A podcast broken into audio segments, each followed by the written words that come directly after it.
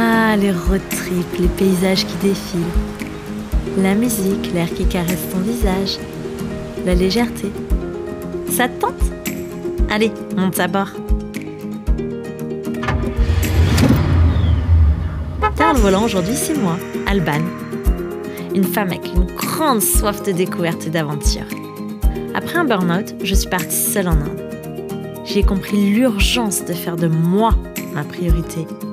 Et que ce qui m'anime, c'est d'aider les autres à le faire aussi. Comment? En créant des bulles de bien-être. Des endroits sûrs, loin du stress du quotidien, où se côtoient massage, récits de voyage, art-thérapie et human design. Ce van, c'est l'une de ces bulles. Un safe space pour te montrer que voyager est à la portée de tous et te motiver à le faire à ton tour. Alors boucle ta ceinture et let's go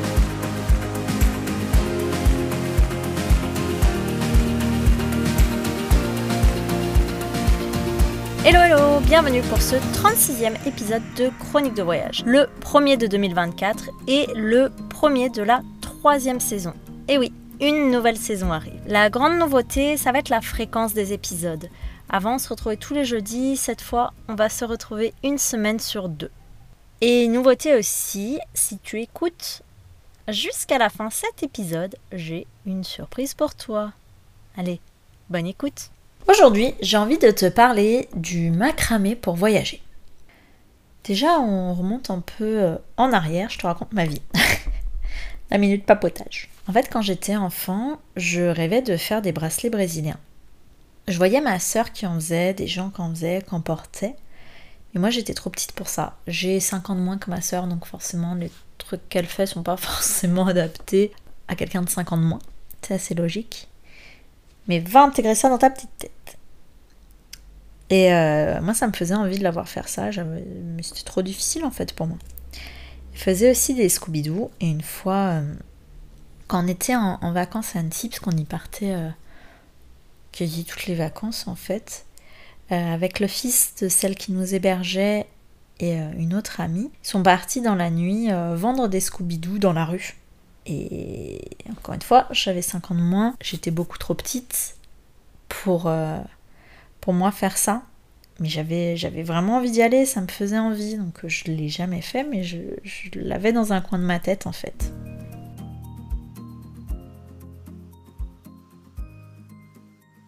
quand on a fait le road trip en Europe, donc de janvier à juin 2022, ouais c'est ça, je réfléchis en même temps sur les dates.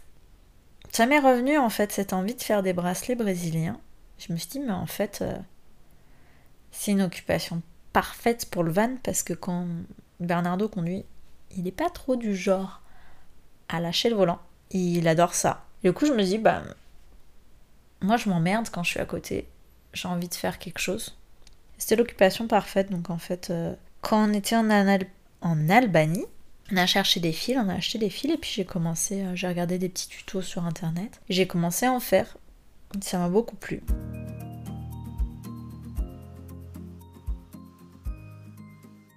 En février, je suis allée à une soirée Galentines organisée par euh, Team Fourmi, un réseau d'entrepreneurs lyonnais, d'entrepreneuses, enfin entrepreneurs au féminin.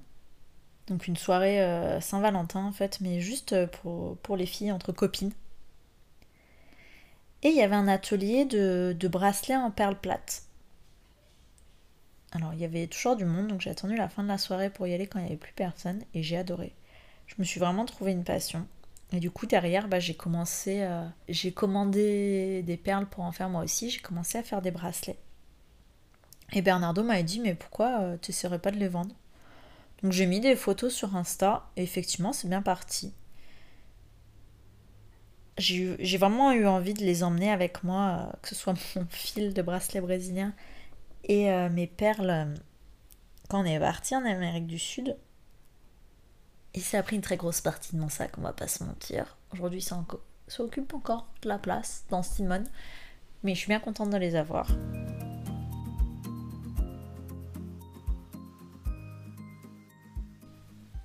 En fait, euh, quand on a eu euh, au Paraguay, Asunción, euh, besoin de réserver un Airbnb, parce que Simone était immobilisée dans un garage le temps qu'on achète des pièces de Ça a duré une dizaine de jours.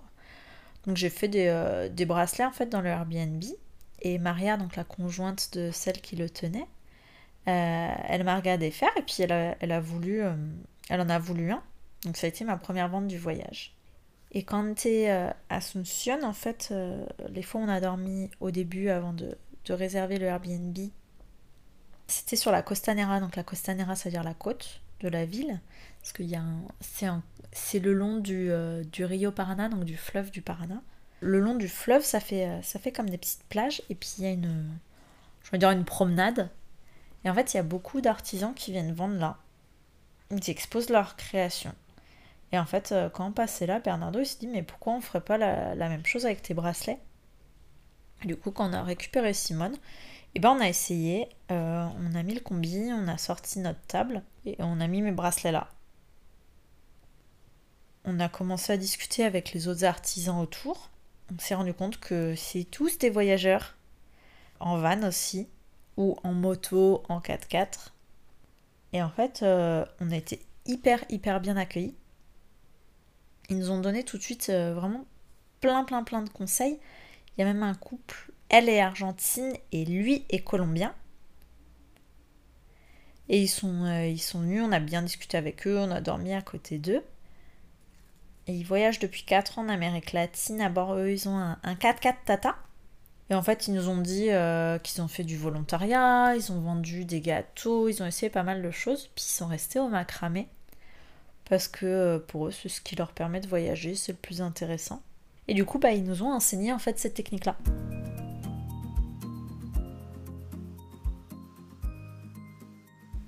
Bah, c'est là que ça nous a fait réaliser que bah, le macramé, pour les voyageurs sur la panne américaine, c'est un peu comme un rite de passage. C'est-à-dire que euh, un voyageur va t'initier, puis euh, un autre voyageur ou un autre couple, parce qu'il y a quand même énormément de couples qui voyagent euh, de cette façon, va t'initier à une autre technique et puis, euh, dans une autre ville, un autre endroit, encore notre couple va t'initier à une autre technique. Et après, à ton tour, c'est toi qui transmets. Et en fait, je trouve ça beau, c'est une belle façon de voyager, de connecter. Et justement, euh, bah, voyager avec le macramé, ça nous a permis de faire de belles rencontres et de voir la générosité et l'entraide parce que tu viens, tu t'installes à côté de quelqu'un d'autre qui fait la même chose la personne, elle pourrait très bien se dire Non, mais attends, c'est un concurrent, qu'est-ce qu'il vient faire? Moi, je suis là depuis plus longtemps, euh, c'est pas normal. Mais pas du tout. Mais pas du tout, pas du tout. Bien au contraire. ils viennent te voir, ils viennent discuter, ils viennent même t'aider. Je pense par exemple à, Carlitos, qui lui voyage en moto. On l'a rencontré à Asuncion, on lui avait parlé de notre coup de cœur pour San Bernardino. Donc, parce a commencé au Paraguay. Donc il est venu aussi, puis un jour, euh, lui, il a replié son stand, il est venu papoter avec nous, et en fait, à chaque fois qu'il y a des gens qui passaient, il les attirait vers notre stand et il faisait notre pub, en fait. Et c'est vraiment comme ça que ça se passe là-bas. C'est de l'entraide, de la générosité, et c'est beau. C'est aussi comme ça, par exemple, donc on a, on a rencontré le couple dont j'ai parlé, pas mal de gens avec qui on est encore en contact. Ça nous a vraiment fait faire de belles rencontres. On a rencontré par exemple un couple, alors lui est chilien, elle argentine, à Corrientes en Argentine cette fois. Et ils nous ont présenté un autre voyageur argentin qui va souvent au Brésil, qui fait aussi euh, du macramé. Quand il est en Argentine, en fait, il travaille le fer, donc c'est lui qui a fait euh, ce qu'on cherchait depuis un moment, un support pour le haut vent et pour le hamac. Puis on a aussi fait un bout de chemin avec ce couple, on a partagé des stands, on mettait les tables côte à côte, on vendait ensemble des repas, on a partagé aussi beaucoup de souvenirs et des rires.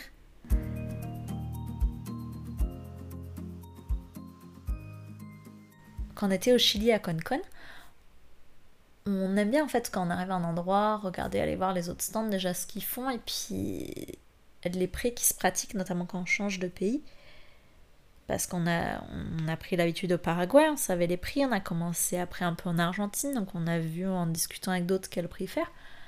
Et débarquer au Chili, bah, La vie est beaucoup plus chère là-bas, on ne savait pas trop est-ce qu'on peut vraiment augmenter drastiquement les prix, qu'est-ce qui se fait. On s'est baladé, puis on a discuté, et là on a sympathisé avec un artisan euh, qui a un kiosque et qui vend là depuis 40 ans. En fait, il nous a expliqué qu'avant le, avant le Covid, en fait, pendant quelque chose comme 20 ans, bah, les étés de l'hémisphère sud, ils vendaient ici. Et du coup, les hivers, il allait en Europe pour faire la saison d'été européenne. Et en fait, euh, c'est comme ça qu'il vivait et assez bien. Il a pu s'acheter une maison comme ça, il a 15 chiens. Et il nous a ouvert grand les portes de sa maison. Et adorable. Euh, il nous a donné des conseils pour vendre. Il nous a donné une vitre. Il nous a donné des autocollants que l'on puisse vendre. Et il nous a donné plein, plein, plein de coquillages pour pouvoir faire des créations. Donc euh, c'est vraiment une, belle façon de voyager. C'est aussi euh, grâce à cette technique qu'on peut mettre de l'essence dans Simone. Et là où on est au printemps, bah, on, fait atelier. On prépare, on prépare pour, euh, pour pouvoir vendre en fait cet été au Brésil. Euh, parce que beaucoup, beaucoup, beaucoup de ces voyageurs qu'on a rencontrés, beaucoup, beaucoup de ces voyageurs qu'on a rencontrés nous a dit que euh, l'été c'est au Brésil qu'on vend le plus au bord de la plage. Donc là en fait on produit pour pouvoir aller, aller vendre dans un mois. Et pour nous, bah, c'est une, une belle façon de voyager grâce au macramé. Merci à toi d'avoir écouté jusque-là. Et comme promis, une surprise donc.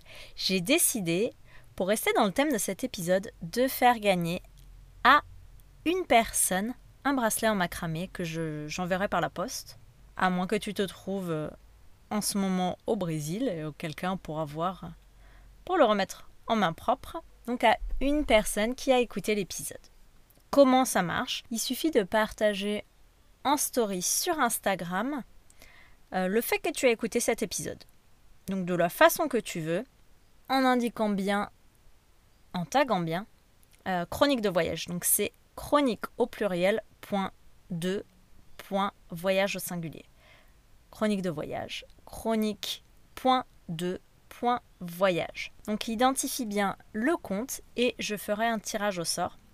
J'annoncerai le résultat donc dans le prochain épisode, le 1er février. Tu as donc jusqu'au 31 janvier pour participer. Allez, belle fin de journée. Merci, merci pour ce beau moment. Je suis tellement contente que tu sois venu en road trip avec moi aujourd'hui. Si ça t'a plu, viens me raconter ce qui t'a marqué sur Instagram. Et si tu veux que d'autres puissent profiter à leur tour de ce moment d'évasion, laisse 5 étoiles sur ta plateforme préférée. À la semaine prochaine et qui sait, peut-être que je te laisserai le volant.